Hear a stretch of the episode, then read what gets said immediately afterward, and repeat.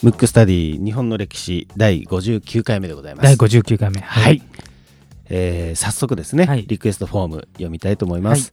ラジオネームロンさん、リクエスト人物出来事太平洋戦争のあたり。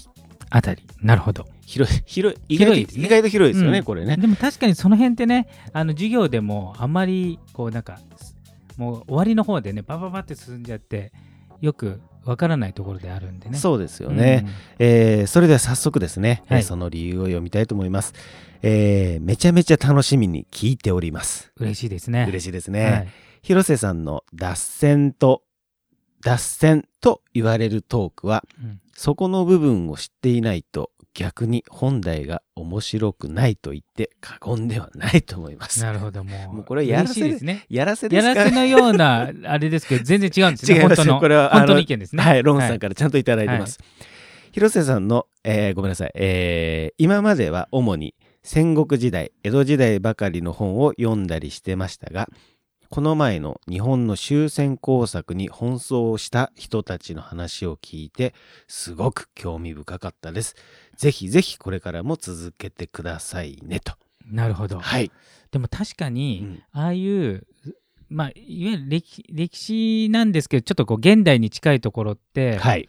意外と知らないというか知らないですね。えところが多いんで、はいまあ、この番組でもねすごくはい取り上げたいなと思うんですけど、うん。ちょうどこの収録が、はい。新しい言語が発表された初めての収録収録ですね。えー日にちで言うと今日はですね、2019年、えー4月13日です。あそうですね、はいで4月1日に発発表されましたね。新しい言語は何でしょ令和ですうね。令和ですね、はい。でちょっと令和のね、はい話をちょうど令和が決まる前に言語の話はちょっとしてたんですけどそうですね。配信もしましたね。第57回かな。ははいい。なんか令和と僕的にはちょっと素敵な言語だなと、そうですね。うんうんなんか割とすっきりはい。平成の時はうん最初は違和感あったんうんうんうんですけどうんまああのねもう30年も経ちますから、はいもう慣れ親しんでいいんですけど令和の場合はなんか僕の中では最初からしっくりきてる、そうですね。僕もね、意外となんかスッと入ってきましたね。うん、不思議なもんですね。そうですね、んでちょっとねああのスタートははい言語つながりの話をしようと思うんですけど、はまあ令和の前ははい。平成じゃないですか、はい。じゃあ平成の前はは昭和ですね。ねはい。じゃあ昭和の前はは大正ですね。大正の前はこれが明治ですよね。じゃあ明治の前は何だね、その話ちょっとさっきしましたけどね。はいわかります？あの僕は江戸ってこと。そう大体違うよっていう、ね、そうなんですよ、はい、意外と多いんですけど、うん。明治からあのいわゆる時代と、はい。あの元号って同じで、はい。えー、とその時代まあ主に天皇はい。があの変わる時に元号も変わるってなってますけど、はい。江戸時代までは、まあ、頻繁に変わってたんでね言ってましたね。はい。うん、実は明治の一個前ははい。慶応なんですよ。慶応慶応慶応なんですね。慶応なんですよ。でも確かにあのーちょいちょいきその江戸いわゆる江戸時代のはい、あたりの、うん、えーなんかシーンを見るときに、はい。カッコで慶応何年とかねそうそう出てきますよね。そうなんですよ。で、えー、と慶応自体うんは、はい。えー、大体4年ぐらい続いたんですけどその前の源氏っていうのがあるんですね。はいはい。これがね2年で終わってたり とにかくね頻繁に変わってたんですが2年で変わるっていうのはすごいですよね。ねカジュアルですね、うんうんカジュアルに。だから、えー、と今でいう元号っていうよりも、なんかもう頻繁に変わるものなんでちょっと違うんですけど、はで今日、まあ、たまたまねその新しい元号の話をしようかなと思った時に、うんまあ、明治の前って意外と分かんないかなと思って。わかんないですね。で慶応。慶応ですよね。慶応といえば。慶応といえば慶応義塾大学ですね。なので、はい。今日はちょっと福沢諭吉を、なるほど、うん。あとちょうどね、うん。えー、と報道でされてるんですけどお札もね変わりますね。なんか肖像画が変わるってことで、あの福沢諭吉も変わるということなので、一応福沢諭吉はいをちょっと話したいなと思うんですけど、うん。えーちなみに言うとですねあの慶応義塾。はい。大学の慶応っていうのは、うん。この元号から取られてるんですよ。はい。えー、と実はその前身があってもうちょっと前から安政っていう時からできてるんであ要するえっ、と大学時にの元になったものがですね。ってるものが。だから安政っていうのは安政の大国って、はい。いいい。い直す直輔ですね。ううん。ん。のところなんで、意外とだからなんていうんですかね。えーい慶應義塾ってなんかイメージはこうおしゃれなはい。モダンな感じじゃないですか、うん。めちゃくちゃ古いんですよ。うーん。日本有数の歴史を持つ大学なんで、はい。うん。まあ、ちなみに一番古い大学はどこか分かりますか？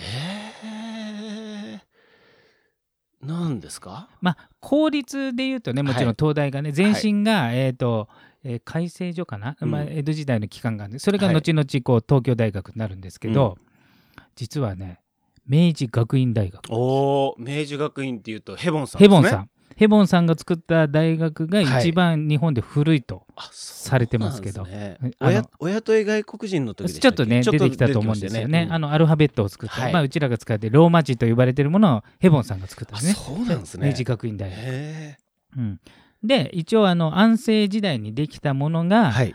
慶応の元号の時に名前がこう学校の名前がね慶応義塾って変わったんですよ。なるほど。で作ったのはまあ福沢諭吉なんですけど、はい。ちょっと福沢諭吉のじゃあイメージどういうイメージですか？いやーなんだろう。ないですね。お札だから。お札だから。お札です。なるほど。うん。福沢諭吉って札うん。あのなんかはい。この人幕末の人なんですよ。はいもちろん慶応にあの大学ええ当時は塾みたいなものですけど、後々の大学になるような教育機関作ってるんで当然その時代の人なんですけど、はい。なんか同じ時代とはちょっと思えないというか、うそうですね。ん、うん。坂本龍馬と一個違いあ、すえ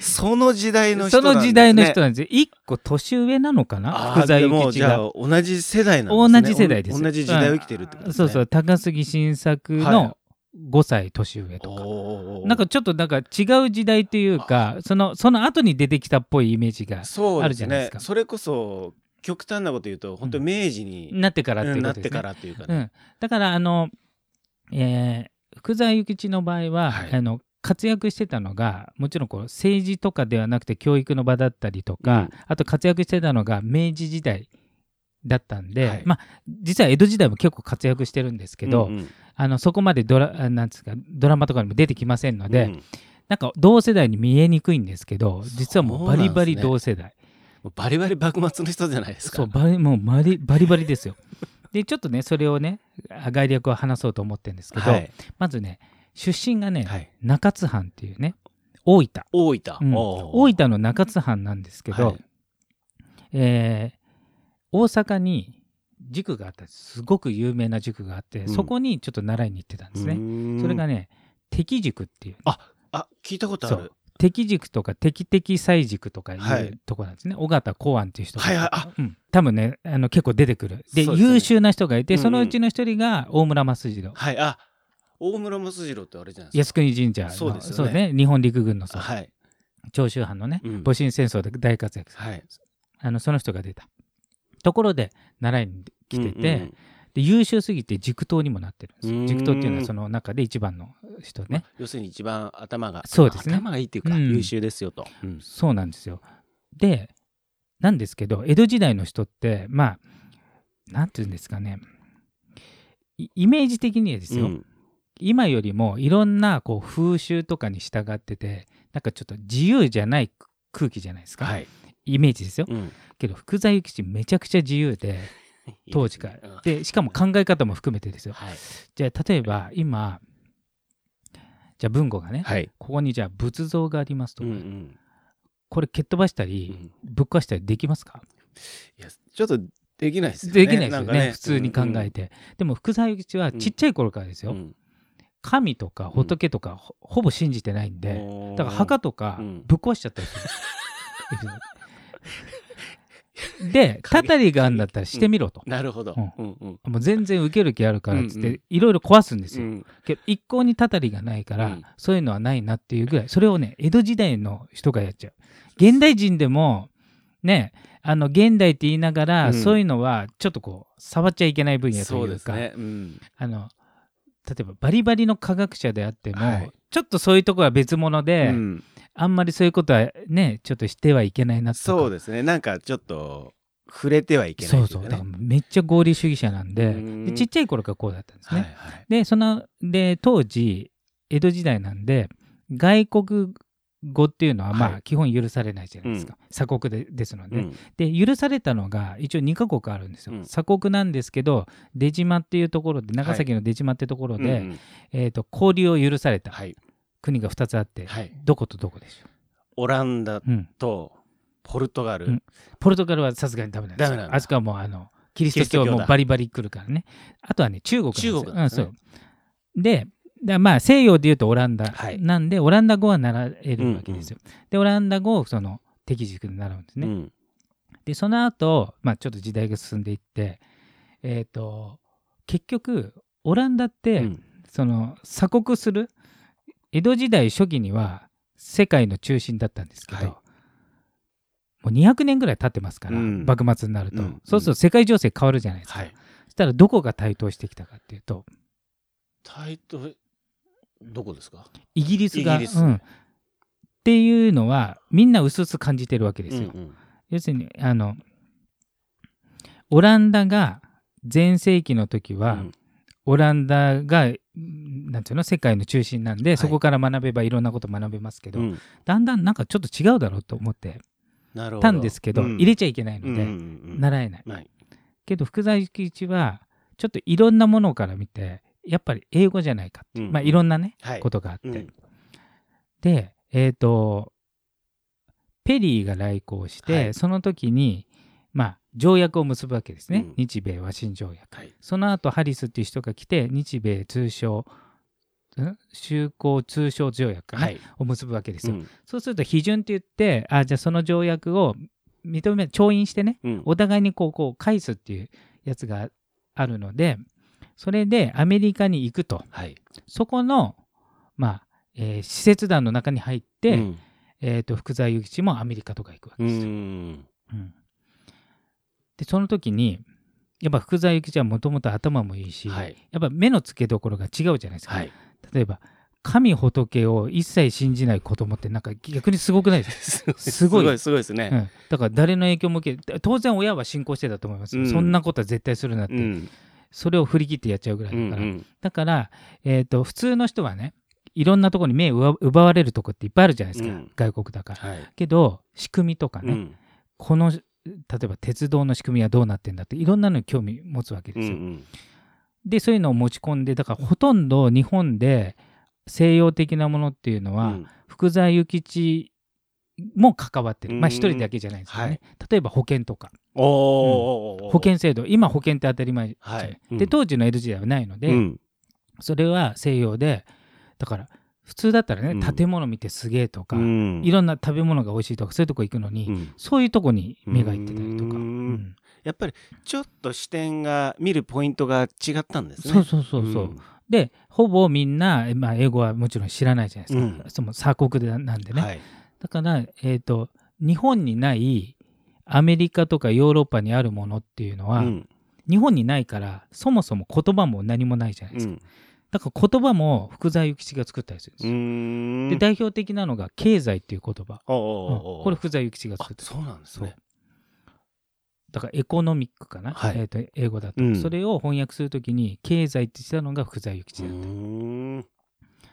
そういうまあ誰かがねつけなきゃいけそうないそうそうだですからねからねいろんなことをそうやってつけたり、あとはねあの逆サイドから言うとアメリカ人も逆に言うと初めて見るわけじゃないですか、日本人、うん。で鎖国で行ってないから、うん。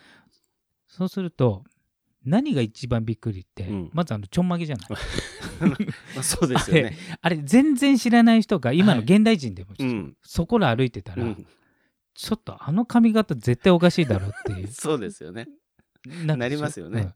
でどう考えてもここのてっぺんを沿ってね、はい。後ろから持ってくるって発想ないじゃん、そうですね。絶対ないじゃない。なかなかあの 高度な高度技ですな技だから。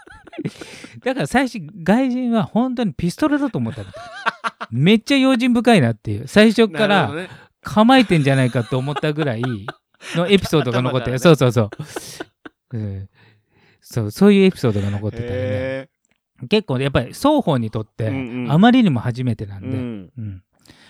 うん、で最初にそこのあの、まあ、若い時ね、はい。一番最初アメリカに渡った時の、えー割と上の位が勝海舟だった。ああなるほど、ただ勝海舟はうん。船酔いしすぎて、あんまり役に立たなかったっていうのはね どっかの日記に書いてあったり。まあ本人はあんまり認めてないんですけど。なるほど。うん。そういうことがあってちょいちょい面白いネタが入りますね。そうですそうです、えー。だから意外とね同じ世代なんです。同じ世代っていう同じ時代。そうですよね、うん。であともう一つ福沢諭吉って、うん。教育者なんで、はい、ちょっとなんつうのかな。嫌さ男っていうイメージがあるかもしれないですけど、はい。当時としてはかなり身長が高い。ああ多分ね当時の平均身長が1 6 0センチぐらいだと思うんですよ、うんうん。もうちょっと低いかも。うんまあそれぐらい。はい。福沢諭吉173あったんで。ありましたね、うん。10センチ、うん、だ平均よりもだから今でいう1845ぐらいのイメージだと思うんですよ、うん。うん。そんな感じであとうん。がっちりしてて、うん。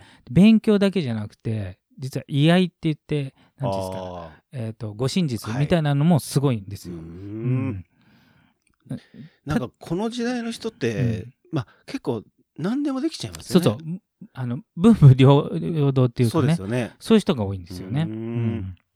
だから意外とね勉強だけしてた人ではなくて、まあ要するにガリ弁ガリ弁タイプじゃなくなてく。行動派でもあうり、ん。あとその武術も長けてて、うん。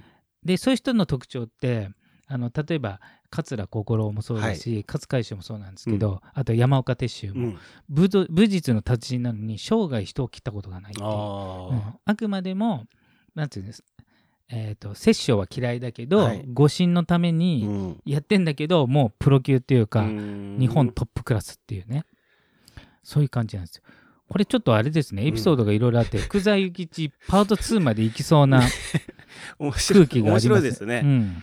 いやいやいやうん。福沢諭吉だから、まあお札でね、うん。僕らはもう何十年もずっとうんうんうん。見てますし、はい。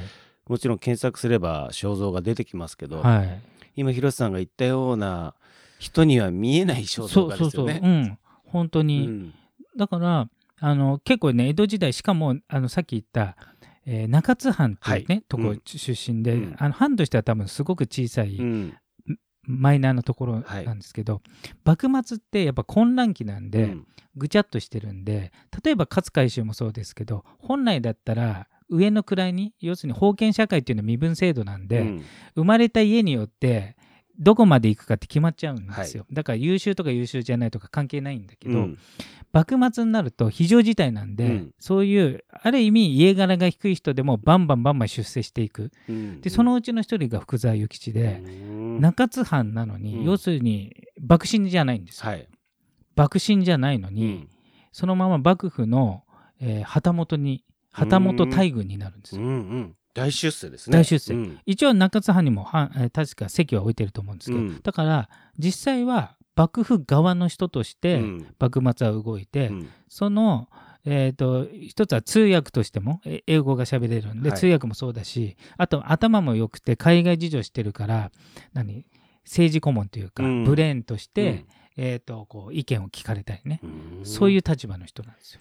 へえ、うん面白いですね、うんユニークだな。で一応ね似たような立場だとジョン万次郎もそああなるほど。う、うん、あのジョン万次郎といえば土佐藩でした。土佐藩うんで土佐藩なんあれもかわいそうな話でそうですよね。ね要するにあのまあ漂流というか、はい。たどり着いちゃったんですね。そうたどり着いちゃってただあまりにも優秀すぎて、うんその船長に気に入られて、うんあの高い学歴をねはい。あのアメリカで受けて帰ってくるんですけど、うんあの基本あの鎖国ってうん。行くのもダメですけど、うん。帰ってくるのもダメでよ。ダメですすからね。帰ってきたら死刑なんで。けど、ね。幕末だったからよかったんです一応牢屋に入れられたんですけど、はい。幕末だから、うん。やっぱり英語を喋れるっていうのは貴重なんで、うん。そこから活躍するっていうことなんですけど、で福沢諭吉もそうなんですよ。なるほどですね。終わりましたこれ。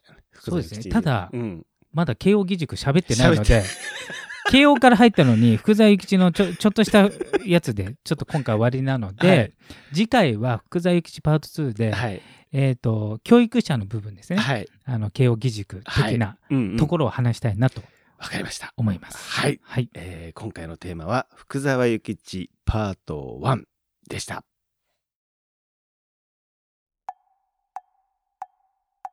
むくむくラジオだべむくむくラジオだべ？むくむくラジオだべ？